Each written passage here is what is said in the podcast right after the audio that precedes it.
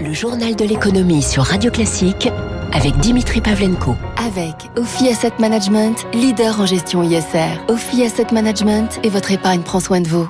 Bon réveil et bonne journée à la une de l'économie ce matin. Net éclairci en vue pour l'économie mondiale. L'OCDE a mis à jour ses prévisions pour 2021. Elles ont meilleure mine hein, qu'il y a trois mois. Après une chute du PIB mondial l'an dernier de 3,4%, celui-ci devrait rebondir de 5,6% cette année, 1,4 de mieux qu'envisagé en décembre, ce qui va permettre à la richesse mondiale de revenir à son niveau d'avant-crise dès la mi-2021, dans quelques semaines donc. Bonjour Eric Mauban. Bonjour Dimitri, bonjour à tous. Alors cela dit, ce rebond ne sera pas aussi puissant dans tous les pays. Alors à commencer par la France, dont l'OCDE revoit la prévision de croissance à la baisse en ce qui nous concerne. Effectivement, elle ramène pour cette année de 6% à 5,9%. Autre pays dont la prévision est revue à la baisse, la Chine, 7,8% contre 8% initialement annoncé. En revanche, la croissance de certains pays est révisée à la hausse, parfois même de manière spectaculaire. C'est le cas de l'Inde. L'OCDE revoit sa prévision à 12,6% contre 7,9% précédemment. La Turquie aussi hein, approchera les 6% contre 2,9% annoncés en décembre. Puis bonne nouvelle aussi pour les États-Unis avec une une prévision qui passe de 3,2 à 6,5%. Ces performances sont attribuées à un rebond d'activité plus important que prévu au second semestre. Il sera conditionné par l'efficacité des campagnes de vaccination. Plus un pays vaccine, plus le rebond de son activité économique sera important. L'OCDE se félicite également des politiques de soutien monétaire et budgétaire mises en œuvre, en particulier aux États-Unis. Le plan de 1900 milliards de dollars qui doit être approuvé cette semaine par le Congrès va doper la consommation des ménages américains. Selon l'OCDE, ce soutien à lui seul devrait permettre à l'activité économique mondiale de gagner un point de croissance.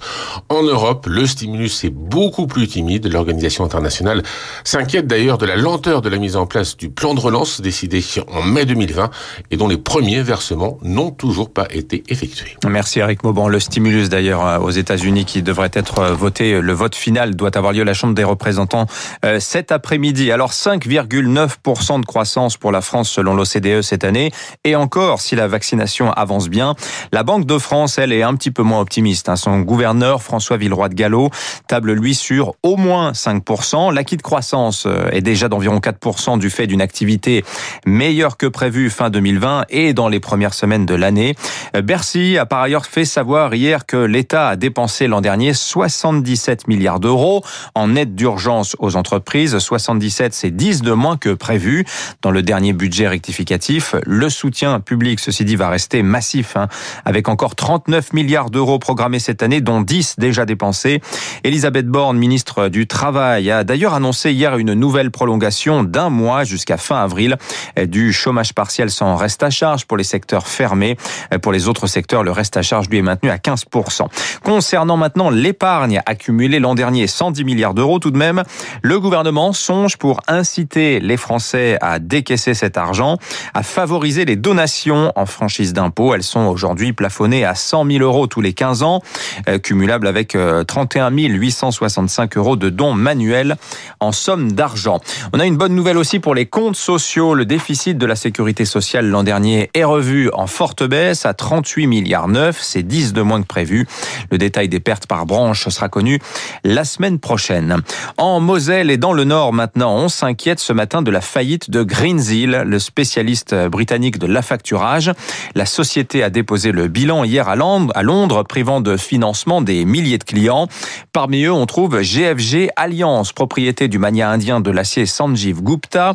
GFG Alliance est le premier actionnaire de Liberty Steel, lui-même propriétaire d'une dizaine de sites sidérurgiques en France, dont les aciéries d'Ascoval et d'Ayange, péniblement sauvées, euh, sauvées souvenez-vous, de la fermeture il y a deux ans. Émilie Vallès. Ici en France, la crainte des syndicats, c'est l'effet domino, car cette faillite fragilise Liberty Steel et du coup les trois sites sidérurgiques français que détient le groupe, dont Ascoval repris récemment par l'entreprise.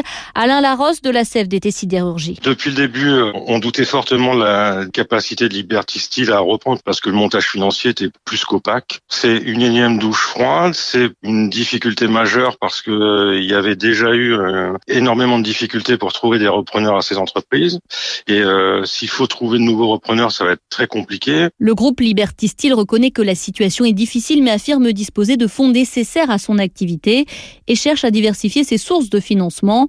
Pas évident pour Anaïs Voigilis, chercheur associé à l'université de Haute-Alsace, spécialiste de l'industrie. Les risques pour Liberty Steel et ses filiales, c'est de se retrouver dans une situation d'insolvabilité et donc dans une situation de perte de confiance à la fois de leurs clients, mais aussi euh, des investisseurs et de toutes les parties prenantes, hein, y compris euh, des acteurs bancaires, etc.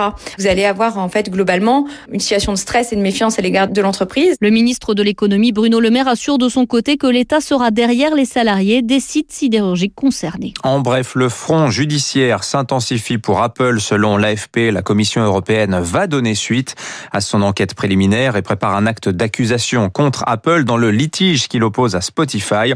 La plateforme suédoise de streaming reproche aux géants américains d'imposer, vous le savez, une commission de 30% à tous les abonnements souscrits via l'Apple Store. L'actualité des entreprises avec la fin du rêve américain pour Peugeot. Le Lion ne retournera pas de sitôt sur le marché américain, 30 ans après l'avoir piteusement quitté. En 2016, un Carlos Tavares avait pourtant planifié d'y faire revenir Peugeot. Mais la naissance de Stellantis a changé les priorités du groupe hein, qui mise aux États-Unis désormais sur les marques déjà bien implantées là-bas de FCA, notamment Jeep, Dodge ou Chrysler. Euh, Bouygues va vendre la moitié de sa participation dans Alstom. Le géant du BTP détient aujourd'hui 6,35% du groupe ferroviaire. Il veut ramener sa part à un peu plus de 3%. La vente va rapporter à Bouygues 500 millions d'euros au cours actuel d'Alstom.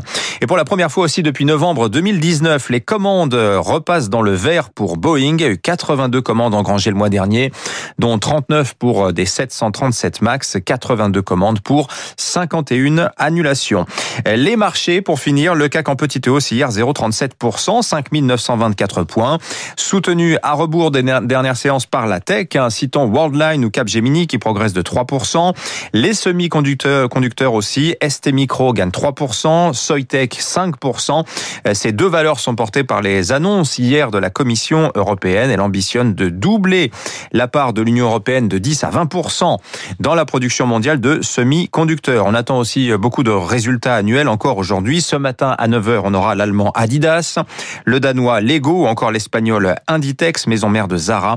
Ce soir, après Bourse en France, on aura TF1, Maison du Monde ou encore Boiron, le spécialiste de l'homéopathie dont le remboursement par la sécurité sociale est tombé à zéro au 1er janvier. À Wall Street maintenant, fort rebond du Nasdaq hier soir, plus 3,69%, meilleure séance depuis euh, novembre. GameStop, toujours très attractif, 27% de progression hier pour euh, le titre. Retour en grâce aussi de Tesla qui progresse de 20% sur la séance d'hier. À suivre aujourd'hui aussi l'introduction en bourse via une cotation directe de Roblox. La plateforme de création de jeux vidéo est valorisée à ce jour 30 milliards. Le Bitcoin pour finir, 3% de hausse ce matin en Asie. Il est à 55 600 dollars plus très loin de son record du mois dernier qui frisait à l'époque les 60 000 dollars.